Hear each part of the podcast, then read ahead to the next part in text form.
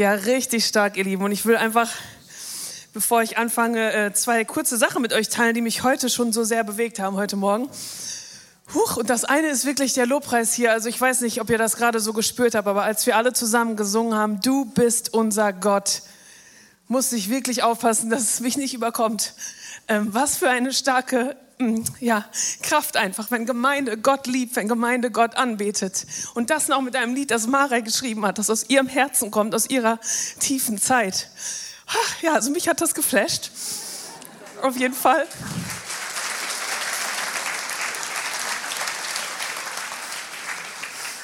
Und ich war auch sehr berührt davon, wie viel Unterstützung, wie viel Support ich heute bekommen habe, wie viele äh, Frauen immer wieder hinten an der Tür geklopft haben. Ich habe mich noch mal kurz zurückgezogen. Ich will noch mal eben kurz für dich beten. Darf ich noch für dich beten? Hier ist noch ein Vers für dich. Hier ist noch ein Gebet. Das berührt mich einfach, dass ich hier nicht alleine stehen muss. Gestern sind die Eltern angereist, um die Kinder zu betreuen, damit ich mich vorbereiten kann. Ähm, ich bin einfach gerührt, ja, dass ich nicht äh, alleine hier irgendwas machen muss, sondern dass ich unterstützt werde von meinen Schwestern Schwestern und von der Gemeinde, von Familie. So, das wollte ich einmal kurz loswerden. Und ich will euch auch direkt von Anfang an heute ganz ehrlich sagen, was heute mein Ziel mit dieser Predigt ist. Ich will das gar nicht irgendwie durch die Blume erzählen, sondern ich will heute wirklich offiziell ja eine Lanze brechen für den Sabbat. Ich will Werbung machen für den Sabbat, äh, weil ich das so stark erleben durfte in den letzten Monaten was für eine Kraft, was für eine Power dahinter steckt, die mir wirklich lange, lange Zeit gefehlt hat in einem Leben. Das gebe ich auch ehrlich zu. Wir lesen in Johannes 10, Vers 10, dass Jesus gekommen ist, um uns Leben in Fülle zu geben. Und das, was ich erkennen durfte in den letzten Monaten, ist, ein Leben in Fülle kommt aus dem Rhythmus der Ruhe. Und das ist der eine Satz. Ich sage den direkt am Anfang, falls du jetzt abschaltest, kein Problem, aber ich will den direkt am Anfang loswerden, weil das ist mein Satz heute, den ich dir mitgeben will. Ein Leben in Fülle kommt aus dem Rhythmus der Ruhe. Das durfte ich erleben und deswegen freue ich mich besonders, dass ich darüber heute sprechen darf. Was ich nicht behaupten will, ähm, ist, dass ich theologisch absolut alles über den Sabbat weiß und der Experte bin in allen Lebenslagen, Bibelstellen, äh, jüdischen Traditionen. Das will ich nicht behaupten, aber ich habe mich mir Zeit genommen, ich habe mich damit beschäftigt und habe vor allem auch damit etwas erlebt. Und was ich mir für dich wünsche, ist, dass du offen, offene Ohren hier hast und dass Gott dir einfach so Dinge highlightet, wie mit so einem Textmarker. Es ist nicht alles für dich heute wichtig, was ich hier erzähle. Aber Gott, und das glaube ich ganz fest, kann für jeden etwas so highlighten, wie mit einem Textmarker an einem Text und sagen, das ist das, was ich dir heute sagen will.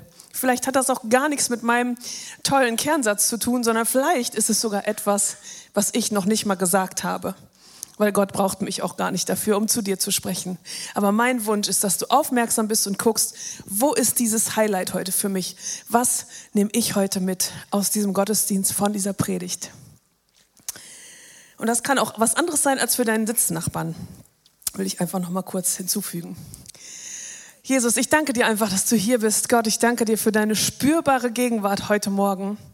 Und ich danke dir für das Privileg, einfach jetzt mein Herz zu teilen. Und ich bete, dass du durch mich redest, dass du mich gebrauchst und dass du jedem Einzelnen von uns heute irgendetwas mitgibst, was er vorher noch nicht erkannt hat über dich. Und dabei geht es mir nicht um Wissen, sondern wirklich um tiefe Erkenntnisse des Glaubens, was es bedeutet, dein Kind zu sein, was es bedeutet, dass du unser Gott bist, was es bedeutet, in deiner Ruhe zu leben. Und das ist mein Gebet. Ich danke dir dafür, dass du hier bist. Amen. Ihr Lieben, es gibt einen Satz, der sich zu Hause bei uns immer wieder wiederholt. Und das ist folgender Satz. Wenn ich zum Beispiel im Hauskreis war oder mit Freundinnen unterwegs war im Café, dann fragt der Tim, das ist mein Mann, dann fragt er mich, wie war's? Und dann sage ich, es war gut, wir haben alle geheult. ist auch noch, tickt noch irgendjemand so wie ich? Und er denkt so, äh, wieso war das jetzt gut? Für mich bedeutet das einfach, wir haben nicht einfach irgendwas geredet und alle haben so getan, als wäre immer alles gut, sondern wir waren echt, wir hatten tiefe Gespräche, wir haben unser Herz geteilt und manchmal zeigt sich das einfach durch Heulen. So ist das zumindest bei mir. Auch wenn ich einen Film gucke und der berührt mich sehr und ich habe vielleicht geweint, dann weiß ich auch noch zehn Jahre später, was an diesem Film passiert ist. Und dann gibt es noch einen anderen Satz bei uns zu Hause und der heißt, den kennt ihr wahrscheinlich auch, äh, wie war dein Tag? Der eine war vielleicht ähm, auf der Arbeit, der andere war zu Hause und man fragt sich gegenseitig, wie war dein Tag? Und dann gibt es eine Antwort, die lautet ganz oft bei uns, gut, ich habe viel geschafft. Kennt das auch noch irgendjemand? Oder nicht so gut, ich habe irgendwie nichts geschafft.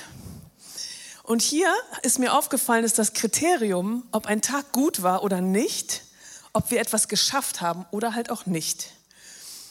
Aber das war ja gar nicht die Frage. Die Frage war ja nicht, wie viel man geschafft hat oder ob man was geschafft hat, sondern wie war der Tag. Und ich glaube, das ist so, weil wir es einfach lieben, produktiv zu sein. Wir lieben Veränderungen, wir lieben, nicht alle lieben die so sehr, aber wir lieben es zumindest zu sehen, vorher war etwas so und danach haben wir etwas geschafft und etwas verändert, wir haben etwas bewegt, man kann etwas erkennen. Aber ist das denn immer das Ziel, habe ich mich gefragt. Ist es denn wirklich immer das Ziel, etwas zu schaffen? Wenn ich zum Beispiel mit meinen kleinen Kindern zu Hause bin, ist es dann wirklich das Ziel, dass ich unbedingt in dieser Zeit jetzt etwas schaffen muss?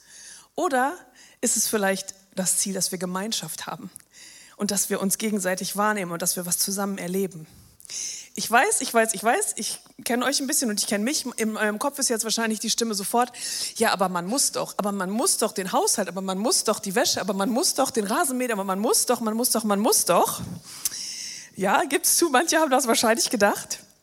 Meine Frage heute ist aber wirklich einfach ein bisschen provokant auch. Muss man das denn wirklich alles und muss man das an jedem Tag? Man könnte doch auch sagen, toll, der Tag war super, wir waren im Garten, der Kleine hat zum ersten Mal Tomatensauce umgerührt, die Tapete hat zwar jetzt ein paar Pünktchen, aber gut, ist doch schön, dass er das gelernt hat. Es war eine tolle Zeit und gar nicht diese Wertung da reinlegt. Aber ich glaube, wir verbinden oft auch Produktivität mit Identität. Und es gibt uns irgendwie so viel Wert, wenn wir sagen, oh ja, Stress, Stress, gerade Stress, alles viel als viel, aber ja, kriegen wir schon irgendwie hin, oh, schon so lange nicht mehr frei gehabt, aber gut, ist alles, ja, und man fühlt sich irgendwie so ein bisschen wichtig, weil ohne einen läuft ja dann anscheinend nichts. Und ich habe auch gemerkt, wenn man so halbwegs so aussieht, als hätte man das Leben unter Kontrolle, wird man manchmal gefragt, wie schaffst du das alles? Ist mir letztens auch passiert auf einem Geburtstag mit Frauen, wenn ihr hier seid, liebe Grüße. Haben wir uns so kennengelernt und dann meinte irgendjemand zu mir, ähm, wie schaffst du das denn alles? Und dann habe ich gesagt, ähm, ich schaffe nicht alles. Ich schaffe einfach nicht alles, weil niemand schafft alles. Niemand schafft alles. Und ich sage euch ganz ehrlich, wenn ich heute hier stehe und mir seitenweise Sachen ausgedacht habe und mich mit der Predigt ausgedacht, zusammengetragen habe und mich mit der Predigt äh, beschäftigt habe, dann ist es zu Hause haushaltstechnisch sehr kreativ. Es ist eher Abenteuerspielplatz, nicht Haushalt, der geregelt ist. Weil niemand schafft alles. Und wenn die Zeit in die eine Sache reingeht, dann ist sie auf der anderen Seite einfach nicht da. Und ich glaube, so geht es doch vielen. Und wenn man das eine im Griff hat und der Haushalt vielleicht glänzt, vergisst man irgendeinen Termin.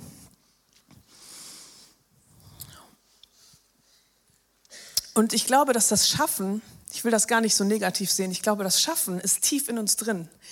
Dieses Kreieren von unserem Schöpfer, der die Welt geschaffen hat, der kreativste Schaffer, den es überhaupt jemals gab und jemals geben wird, ist ja Gott und er hat das hineingelegt in uns. Aber ich habe geguckt, wie bewertet er denn dieses Schaffen? Kann es vielleicht sein, dass es bei ihm ein bisschen anders läuft als bei uns. Denkt mal kurz an die Schöpfung. Wir wollen jetzt mal in diese in die Bibelstelle gucken. In 1. Mose 2, Vers 2 bis 3. Die ersten sechs Tage habt ihr vielleicht schon mal gehört.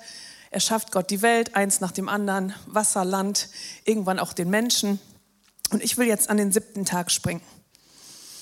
Am siebten Tag vollendete Gott sein Werk und ruhte von seiner Arbeit aus. Und Gott segnete den siebten Tag und erklärte ihn für heilig, weil es der Tag war, an dem er sich von seiner Schöpfungsarbeit ausruhte. Der siebte Tag, ihr Lieben, ist nicht einfach nur gut wie die anderen Tage, sondern der siebte Tag wird von Gott persönlich heilig gesprochen. Und warum? Ich habe immer irgendwelche anderen Begründungen im Kopf gehabt. Aber warum wird er für heilig gesprochen? Weil er sich ausruhte. Bei uns wäre das jetzt eher so, oh nee, leider nichts geschafft heute, so mittelguter Tag. Und bei Gott ist es so, dieser Tag ist heilig, weil er sich ausruhte. Das ist übrigens das erste Mal in der Bibel, dass wir von etwas Heiligem lesen, dass etwas heilig gesprochen wird. Und da habe ich mich an ein Beispiel von mir erinnert, wie ich auch etwas so krass anders bewertet habe. Ich hatte unsere Tochter bekommen und war zu Hause Und in der ersten Zeit, ja, sitzt man halt viel und füttert das Kind und kümmert sich darum, dass alles so läuft. Und meine Freundin fragte mich, wie geht's dir denn so? Und ich schrieb irgendwie so, ja, also eigentlich sitze ich den ganzen Tag nur rum, mach eigentlich nichts. Ich schaffe auch irgendwie nichts. Äh, irgendwie befremdlich, so nach dem Motto. Und sie schrieb mir zurück, und das saß so richtig tief sofort. Du machst das Krasseste, was man überhaupt machen kann. Du hältst einen Menschen am Leben. Du erhältst einen Menschen am Leben. Das, das kann kein anderer jetzt auch für dieses Kind als du. Und das ist ja überhaupt das Krasseste. Und ich war so, oh, meine Güte. Stimmt, so eine andere Bewertung, äh, die ich hatte. Ich dachte, ich sitze ja eigentlich nur. Und das ist einfach, ich glaube, das spricht so ein bisschen für sich, dieses Beispiel, dass wir oft was anders bewerten, als es vielleicht jemand von außen sieht oder als es eben auch Gott macht. Und Gott bewertet auch anders. Er sagt nicht, ich habe nichts geschafft, sondern er sagt, ich habe geruht. Und das ist so besonders, dass es sogar heilig gesprochen wird. Und ihr Lieben, wisst ihr, was noch sehr, sehr wertvoll ist in diesem, in diesem Punkt? Überall in der Bibel lesen wir auch von anderen Göttern und von Altären und von Städten, wo man dann hinpilgert, von ähm, Denkmälern oder äh, Götzenstatuen. Aber bei Gott ist das direkt von Anfang an anders. Gott sagt uns direkt von Anfang an, wenn ihr mich finden wollt, dann findet ihr mich nicht an einem Ort, ihr findet mich in der Ruhe. Ihr findet mich in einer Zeit. Ihr müsst nicht irgendwo hingehen, ihr findet mich, wenn ihr euch Zeit für mich nehmt, wenn ihr in meiner Ruhe seid. Also das hat mich wirklich sprachlos gemacht. Ich finde das so wunderschön. Und von Anfang an merken wir, dieser Ruhetag, der da so in, dem, in der Schöpfungsgeschichte auftaucht, zum Schluss, der ist was Besonderes. Und das ist ja auch unser Thema, wie Ineke schon gesagt hat. Du kannst zur Ruhe kommen, du kannst beruhigt sein, so kann man es auch übersetzen. Für mich ist das eher zur Ruhe kommen.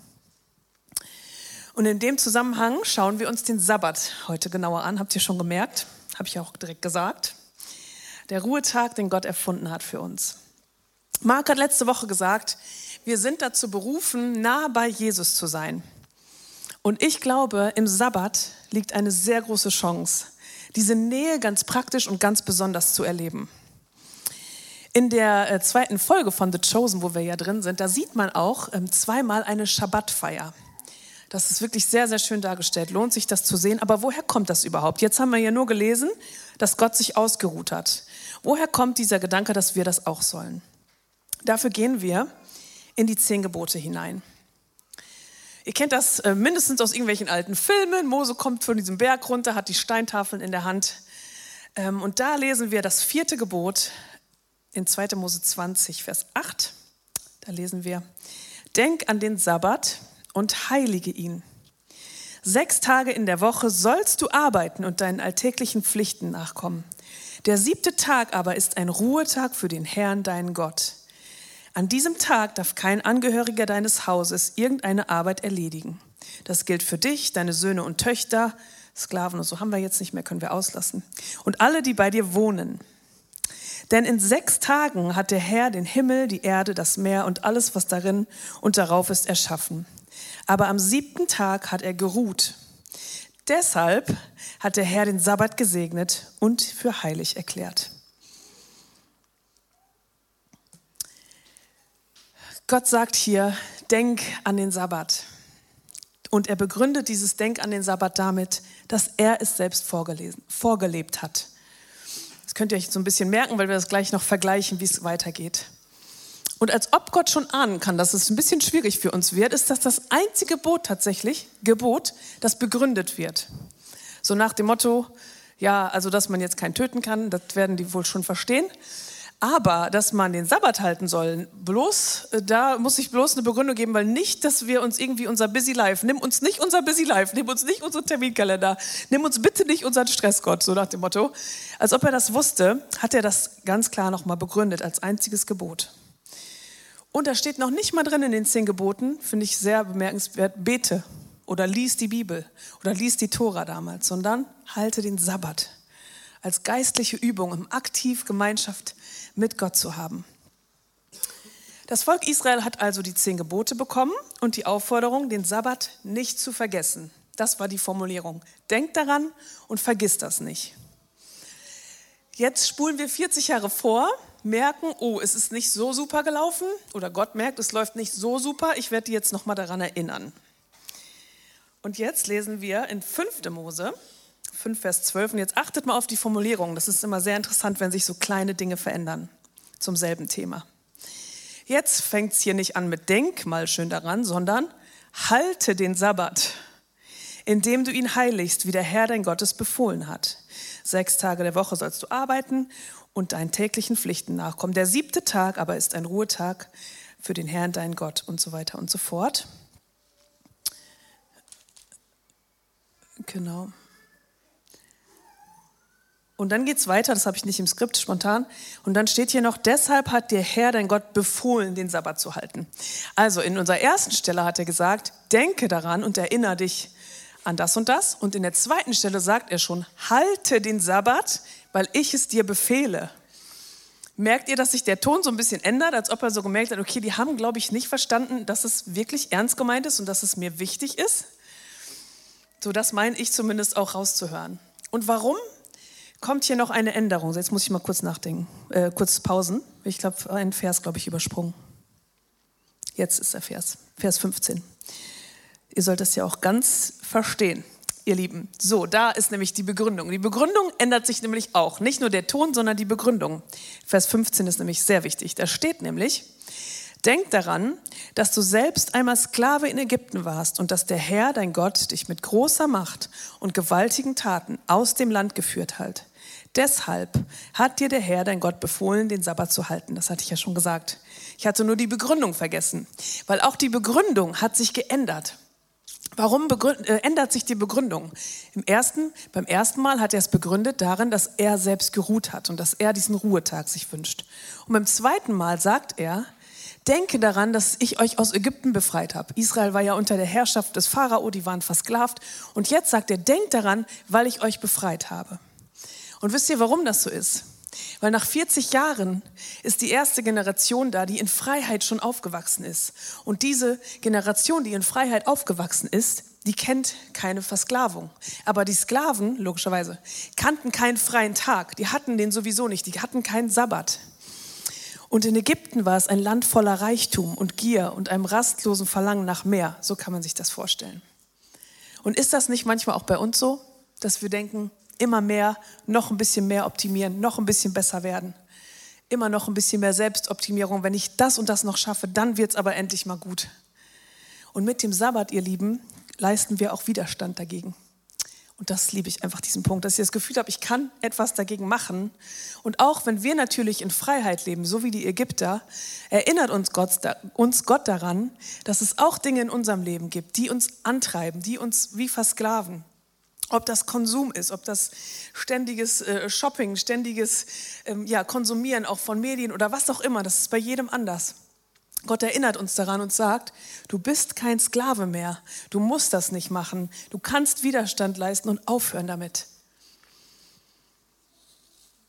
Ich habe wirklich das Gefühl, dass wir oft ja so ein bisschen von Urlaub zu Urlaub leben und in der Zwischenzeit sind wir eigentlich dauergestresst und dauergehetzt und davor erst recht. Das war jetzt bei dem Frühstück mit den Mädels auch so. Wir haben festgestellt, vor dem Urlaub ist es eigentlich am schlimmsten, weil vor dem Urlaub, was muss vor dem Urlaub gemacht werden?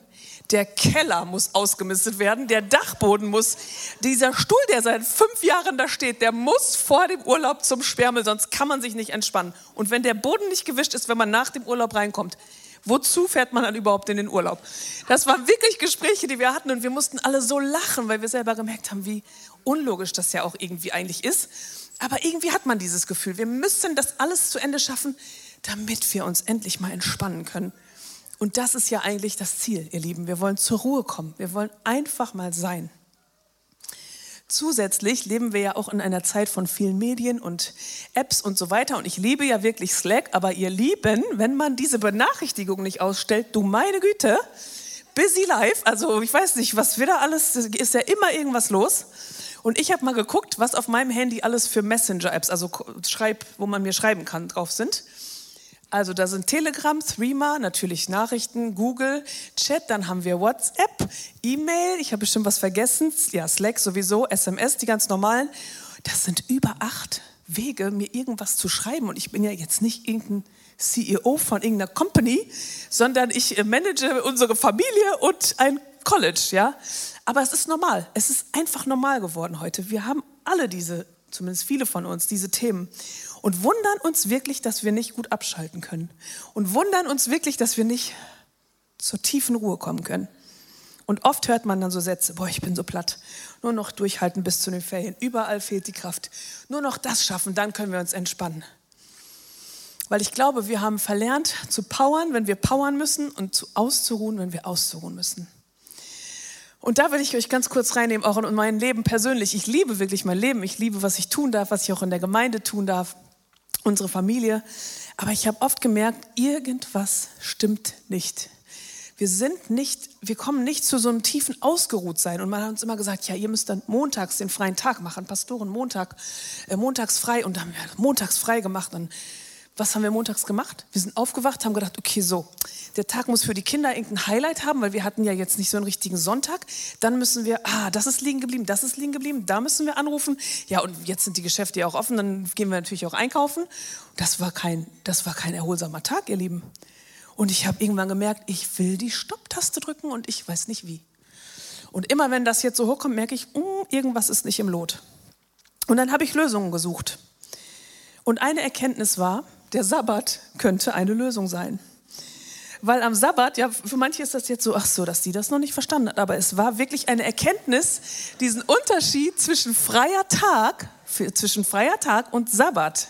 Das war der, freien Tag haben wir gemacht. Alles brav, immer dran gehalten aber es war kein Sabbat. Und eine weitere Erkenntnis, die wir hatten, war, morgens zu starten ist für uns nicht optimal. Weil wenn wir bis 22 Uhr oder 23 Uhr noch unterwegs sind, dann aufwachen und sofort in der Ruhe angekommen sein müssen, das hat nicht funktioniert. Und wir haben gemerkt, es macht Sinn, abends schon anzufangen. Eigentlich fangen wir sogar, wir machen das jetzt freitags, eigentlich fangen wir sogar Freitagnachmittags schon an, räumen auf, machen alles schön, dass ich mich auch entspannen kann. Die Kinder helfen ein bisschen mit, wir zünden eine Kerze an und dann starten wir und fahren schon am Abend runter. Die Handys sind aus, es ist einfach Ruhe, Qualitätszeit. Die Kinder wissen Bescheid, wir sagen denen auch, keiner arbeitet jetzt, keiner geht an den Computer. Kinder können ja auch nicht unterscheiden, was machen wir da? Gucken wir jetzt, bestellen wir gerade eine Klamotte oder arbeiten wir an unserem Telefon? Für die ist einfach wichtig, weg damit. Und mittlerweile freuen die sich auch darauf. Und ich kriege manchmal sogar schon so Ansagen, so nach dem Motto, Mama, du weißt aber schon, dass heute Sabbat ist, wenn ich dann mal doch irgendwie mal kurz was da gucke.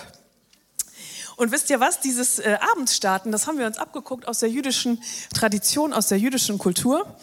Und das will ich euch einmal kurz hier ähm, zeigen, deswegen habe ich das hier mitgebracht. In der jüdischen Tradition startet man nämlich mit einem Schabbatmahl. Und da gehören verschiedene Sachen dazu. Da gehören zwei Kerzen dazu, da gehören zwei Brote dazu. Danke Mama fürs Backen. Ähm, zwei zopfartige Brote gehören dazu. Dann gibt es eine weiße Decke, die das bedeckt. Ein Messer, das nur für diese Brote ist. Und auch ein Wein. Danke an Christine Kombüchen fürs Ausleihen. Ein Weinbecher. Und mit diesem Schabbatmahl äh, starten die ähm, jüdischen, aus der jüdischen Tradition ihren Sabbat. Und wisst ihr, was richtig cool, also genau, und die, äh, das startet mit einem Gebet von der Frau des Hauses. Und das könnt ihr auch nachlesen in dem Buch übrigens, The Chosen, da ist ein schönes Gebet aufgeschrieben. Und so starten sie und fahren runter. Und wisst ihr, was ich richtig cool finde an dieser Sache? Niemand steht in der Küche Niemand rennt rum und macht irgendwas, weil man darf ja gar nicht. Man darf ja gar nicht arbeiten. Alles ist fertig, alle sitzen am Tisch. Und ich habe mich daran erinnert, wie oft ich schon irgendwie, wir eine Party gefeiert haben oder irgendwas gemacht haben. Und am Ende sagt man dann so, ja, oh, es war voll schön, es waren alle da, aber ich hatte gar keine Zeit, mit denen zu reden. Ich bin ja irgendwie doch immer nur rumgerannt und habe immer noch irgendwas aus der Küche geholt. Und das gibt es dann nicht. Das darf man ja leider nicht. Und was ist das für ein Schatz? Man genießt die Gemeinschaft mit Menschen, die man lieb hat. Und so starten die äh, in dieses Schabbatmahl. Und das haben wir uns übernommen, weil wir das gut finden. Nicht genau mit diesen Sachen, aber einfach diese Zeit haben wir übernommen. Und wir kochen auch zusammen, aber es ist nicht einer immer zuständig. Wie kann das jetzt heute konkret aussehen? Wir haben geguckt, wie haben die Israeliten das gemacht, wie machen das die Juden. Aber wie können, kann das für uns heute ausgehen? Da will ich noch mal aussehen. Und da will ich noch mal ganz back to the basics. Wir haben also gelernt, im Sabbat geht es um Ruhe und um Anbetung, sich zu erinnern, was Gott getan hat. Es gibt aber eine Sache, ihr Lieben, die wir sogar tun sollen. Und was wir tun sollen, ist aufhören. Wie komme ich denn darauf? Das Wort Sabbat bedeutet Aufhören. Es ist ein Verb, es ist nicht ein Tag, der so getitelt ist, sondern Sabbat bedeutet aufhören. Es ist eine bewusste Entscheidung. Wir sollen aufhören zu arbeiten, aufhören uns Sorgen zu machen, aufhören zu wollen, aufhören, einfach aufhören. Und das hat mir super, das hat mir so geholfen, weil ich gesehen habe, oh, manche, die machen das irgendwie so toll und jetzt muss ich das auch noch organisieren, jetzt muss ich diesen Sabbat auch noch irgendwie durchplanen und das muss für alle irgendwie super sein. Muss ich gar nicht. Ich muss einfach nur damit aufhören, was ich an den sechs anderen Tagen mache. Und das war wirklich ein Durchbruch in unserem Leben, ihr Lieben. Gebt wirklich an sechs Tagen euer Bestes. In Familie, auf der Arbeit, in deinem Dienst, mit deinen Freunden. Gebt dein Bestes, sei da. Und an einem Tag hör auf damit. Das ist eigentlich das, was Sabbat bedeutet. Ich denke, in unserem Fall sollte man heutzutage wahrscheinlich das Handy ausmachen, keine Serien vielleicht suchten, keine E-Mails checken und so weiter. Und ich glaube auch, äh, dass in jeder Lebensphase oder in jeder Situation, in der man ist, äh, der Sabbat heutzutage verschieden aussehen darf und auch sollte. Ich habe immer gedacht, zum Beispiel mit kleinen Kindern, geht ja gar nicht. Es ist ja, einer muss sich ja immer kümmern. Was für eine Lüge. Was für eine Lüge, die ich geglaubt habe. Und ich glaube, da gibt es noch mehr. Es, es gibt, glaube ich, auch die Lüge, dass das, was man so viel, nee, nicht eine Lüge, sondern einfach ein Glaubenssatz, dass das, was man macht, die Arbeit, einem so viel Spaß macht, das, das merkt man ja gar nicht, dass man arbeitet. Kennt ihr das? Oder wir wissen vielleicht gar nicht mehr, wer wir sind ohne unsere Aufgabe, ohne unseren glänzenden Haushalt, ohne unsere super polierten Garten, wir wissen eigentlich gar nicht, was passiert, wenn wir dann auf einmal still werden und haben Angst davor. Oder wir denken auch vielleicht, ich kann es mir doch nicht leisten, einfach aufzuhören, das geht doch alles den Bach runter, das läuft nicht ohne mich. Und ihr Lieben, ich habe mich in allen vier Punkten wiedergefunden. Wenn du möchtest, kannst du dich auch mal fragen, findest du dich da irgendwo? Ich habe mich überall wiedergefunden. Und ich glaube, dass ich einfach das mal ganz schön beiseite legen durfte. Denn Gott hat nicht gesagt, haltet den Sabbat, außer ihr habt kleine Kinder außer ihr seid Pastoren, außer ihr liebt eure Arbeit so sehr, dann arbeitet einfach immer weiter. Oder außer ihr seid selbstständig, dann geht es natürlich nicht. Das hat er nicht gesagt. Er hat gesagt, haltet den Sabbat. Er hat es vorgelebt. Und ich hatte auch wirklich viele Ausreden, kann ich von mir so sagen. Aber wisst ihr was? Das College, das läuft weiter, auch wenn ich nicht mal, mal nicht da bin. Haben wir diese Woche sehr gut gesehen. Ich war einfach krank. Ich merkte, der Körper braucht jetzt Ruhe. Ich könnte jetzt mich dahin schleppen. Aber der Körper sagt nein und ich habe mich ausgeruht und es lief wunderbar, weil Gott kann das auch ohne mich tun und schickt die richtigen Leute an den richtigen Ort. Die Frage ist also manchmal auch, traue ich Gott zu, dass er auch ans Ziel kommt, wenn ich mal 24 Stunden nichts mache? Oder will ich doch irgendwie immer mitmischen? Und ich kann euch sagen, nicht nur der Sabbat an sich wird euch gut tun, sondern auch der Rest der Woche, der wird ganz anders aussehen. Man wird ganz neue Kraft haben. Ich weiß noch, als wir angefangen haben, das wirklich konsequent umzusetzen, dann kamen wir dann sonntags vom Gottesdienst und wir hatten dann ausgeruht den Tag davor. Und dann sagt, und dann hatte ich noch Besuch, Inika war da. Und dann sagte ich zu Tim, weißt du was? Der war ein bisschen müde, leg dich doch mal hin, ich mache das hier schon. Und während ich das sagte, merkten wir so beide, wow, das hast du ja 100 Jahre nicht mehr gesagt. Und ich merkte so, ja, ich, ich bin ganz anders drauf. Ich bin ganz ausgeruht, obwohl wir Gemeinschaft und alles hatten, aber dieses, dieses Denken, dieses, diese innere Veränderung war sofort merkbar.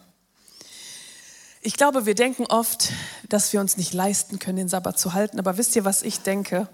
Mittlerweile denke ich, wir können es uns wirklich nicht leisten, ihn nicht zu halten. Dieser Rhythmus, den Gott vorgegeben hat, der kann uns helfen, genau wie dieser Gottesdienst. Es ist ein Rhythmus, es gibt uns Orientierung. Am Sonntag gehen wir zum Gottesdienst. Wir denken, uns da, wir denken daran, dass wir ihn anbeten. Wir kommen hier zusammen. Das ist festgelegt an diesem Tag. Ein Leben in Fülle kommt aus dem Rhythmus der Ruhe. Bei einem Rhythmus, zum Beispiel in der Musik, orientieren wir uns ja an der Eins. Da baut alles auf. Wir wissen, das ist die Eins und dann kommen entweder zwei Schläge, drei Schläge oder was auch immer. Und wenn wir die Eins nicht hören, dann können wir schwer zusammenspielen. Wir, wir wissen nicht, Woran orientieren wir uns? Ist es ein Dreiertakt? Ist das ein Vierertakt? Wie viel Zeit ist dazwischen? Ich glaube, der Sabbat ist unsere Eins. An dem Tag der Ruhe orientiert sich der Rest der Woche. Es ist eine Einladung Gottes, eine Einladung Gottes, seinen Rhythmus zu leben. In seinem Takt, zu seinem Dirigat, das, was er vorgibt. Leute, das ist gut. Er hat es uns vorgelebt, er hat es erfunden und er, er meint es gut mit uns. in manchen Köpfen rattert es jetzt vielleicht und ihr denkt sofort so an die praktische Umsetzung, wie ich damals, so, ja, wie soll man das jetzt genau machen? Das ist ja unmöglich, 24 Stunden. Wie ist das, wenn der Tisch verkrümelt ist? Darf ich den dann abwischen? Äh, darf ich überhaupt, so, was darf ich, was kann ich, was muss ich, was soll ich? Einfach einmal durchatmen, ihr Lieben. Der Sabbat ist eine Idee Gottes, die dir dienen soll. Du sollst nicht noch mehr Stress haben dadurch. Es ist ein Rhythmus, ein sinnvoller Rhythmus. Und die ganze Welt orientiert sich an diesem Rhythmus. Ich habe gelesen, es wurde immer wieder mal versucht, diesen Sieben-Tage-Rhythmus zu durchbrechen. Leute, das war immer eine Katastrophe und es kam immer aus einer sehr schlechten Motivation und hat sich auch nicht durchgesetzt. Wir sind immer noch in diesem Sieben-Tage-Rhythmus. Es ist wohltuend für uns. Und ich bitte euch einfach nicht zu denken, was soll ich jetzt noch alles machen, so wie das bei mir war, sondern lernen aufzuhören mit allem, was ich tue sich zu Jesu Füßen setzen, mit deinen Kindern, mit deinem Partner, mit deinen Freunden, mit deiner Familie und das zu schätzen, was wir haben und einfach mal dankbar zu sein und nicht immer zu denken, im Urlaub, im Urlaub sitzen wir dann da und genießen das Wetter, ne? oder irgendwann oder wenn wir mal Zeit haben, sondern aufhören und machen. Einmal kurz durchatmen.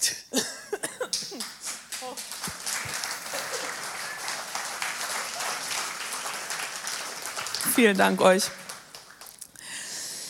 Eine Sache, die ich noch mitgebe, auch wenn es fünf Minuten dann länger dauert, ist mir einfach wichtig. Eine Hilfe, wie kommen wir jetzt in diesen Rhythmus besser rein? Weil es ist vielleicht am Anfang nicht so einfach. Jetzt werdet ihr euch nicht, nicht äh, wundern, wir sitzen in der Kirche. Die Antwort ist ja, Jesus. 100 Punkte. Wir orientieren uns an Jesus. Wie hat Jesus das gelebt? Und das ist interessant, das ist schon wieder anders, als wir denken. Denn wenn du müde bist, wenn du den nächsten Urlaub nicht abwarten kannst, wenn du deine Lasten so krass spürst, wenn du platt bist, wenn du beladen bist, wenn du fertig bist, was wünschst du dir dann? Wonach sehnst du dich dann? Ich sag jetzt mal so, ich würde mir vorstellen, Massage, Karibikinsel, Kokosnussdrink, äh, keine Ahnung, irgendwas Schönes, schöne Musik im Ohr. So, und jetzt haltet euch fest, was sagt Jesus? Was empfiehlt Jesus den mühseligen und beladenen? Achtung, ein Joch. Ein Joch. Das hört sich sehr unattraktiv an und ist es auch auf den ersten Blick. Wenn du jetzt nicht weißt, was ein Joch ist, lass uns einmal kurz das Bild einblenden. Äh, das ist ein Joch, ihr Lieben. Und das bietet Jesus denen an, die mühselig und beladen sind. Das ist erstmal sehr absurd. Ich erkläre erstmal kurz, also dieses Joch ist dieser Balken und dieser Balken hält diese zwei Tiere zusammen. Meine Kinder wüssten jetzt besser, welche Ochsen oder Rinder das jetzt sind. Ich lasse das mal aus. Also dieses Joch ähm, hält die zusammen. Und wir lesen Matthäus 11, Vers 28 von einem Joch. Kommt alle her zu mir, die ihr müde seid und schwere Lasten tragt. Ich will euch Ruhe schenken. Nehmt auf euch mein Joch. Ich will euch lehren, denn ich bin demütig und freundlich. Und eure Seele wird bei mir zur Ruhe kommen. Denn mein Joch passt euch genau. Mein Joch ist sanft und die Last, die ich euch auflege, ist leicht. Was passiert hier eigentlich genau bei diesem Joch? Diese Tiere, die da so zusammengespannt sind, die können ja gar nicht anders, als in dieselbe Richtung zu gehen und auch im selben Tempo zu gehen, weil die sind einfach zusammengespannt. Es kann nicht einer sagen, ich äh, renne jetzt und der andere sagt, ich gehe langsam. Und darum geht es eigentlich auch bei Jesus. Er bietet uns an, uns neben ihn zu stellen unter sein Joch, das leicht ist und keine Belastung, und mit ihm in seinem Rhythmus das Leben wahrzunehmen. Jesus sagt nicht, also wenn ihr mich habt, habt ihr keine Probleme mehr, alles wird super. Es gibt praktisch keine Lasten als Christ. Es gibt nichts, was schwer ist. Nein, Jesus weiß, solange wir hier auf dieser Erde sind, werden wir mit Sorgen zu tun haben, werden wir Lasten tragen müssen, werden wir Krankheiten aushalten. Wir sind eben noch in dieser Spannung zwischen manche Dinge passieren jetzt schon und manche passieren eben auch noch nicht. Und das weiß er ganz genau. Und er bietet nicht die Flucht an, so wie wir das vielleicht manchmal wollen. Wir fliehen uns in die nächste äh, Wellness-Oase, damit wir irgendwie wieder durchhalten sondern er bietet uns die Ausrüstung. Er nimmt uns nicht die Lasten einfach weg, sondern er zeigt uns, wie wir sie tragen können. Bei ihm kommen wir zur Ruhe. In unserer Chosen-Gruppe haben wir uns die Geschichten erzählt, wie wir zu Jesus gekommen sind. Und eine liebe Freundin sagte dann, als sie sich für Jesus entschieden hat, da war es das erste Mal in ihrem Leben, in ihrem Kopf einfach ruhig. Und das hat mich so bewegt. Da war einfach Stille, sagte sie. Es war zum ersten Mal einfach still. Und das ist eigentlich das, was Jesus uns geben will. Er ist diese Ruhe. Und wenn wir ein Leben in Fülle wollen, dann müssen wir uns anschauen, wie er es gelebt hat. Und er hat es vorgemacht. Er hat sich immer wieder zurückgezogen in die Stille, in die Einsamkeit und in die Ruhe. Und wir dürfen von ihm dieses Tempo lernen, diesen Rhythmus lernen. Denn ein Leben in Fülle, das, was er für uns will, kommt aus einem Rhythmus der Ruhe. Also, wenn man, ich will jetzt einfach noch mal kurz zusammenfassen. Warum sollten wir den Sabbat ehren? Also, dass ich begeistert bin, habt ihr wahrscheinlich gemerkt. Ihr könnt mich auch nachher noch äh, ansprechen, wenn irgendwas unklar ist, weil ich kann niemals in einer Predigt alles beleuchten. Das ist ganz klar. Aber warum sollten wir den Sabbat ehren? Weil Gott, gesagt, weil Gott es gesagt hat, weil es dir Kraft schenkt, weil es ein Tag der Ruhe und Anbetung ist, weil es ein Akt des Widerstands ist, weil es ein Zeichen des Vertrauens auf Gottes Zusagen ist, weil es ein Tag der engen Gemeinschaft mit Gott ist, weil du einen Tag lang das Leben anders wahrnimmst, weil du auch an den anderen sechs Tagen das Leben anders wahrnimmst. Und weil aus einem Rhythmus der Ruhe das Leben in Fülle kommt. Es ist also eine Einladung Gottes an dich. Und wenn du magst, kannst du jetzt einmal die Augen schließen und dir vorstellen, wie du dich mit Gott symbolisch an diesen Tisch setzt und was er dir zusprechen möchte und kannst einfach in dich reinhören, was dieses Highlight ist, das Jesus dir vielleicht heute rausstellen möchte, während ich diesen Text vorlese.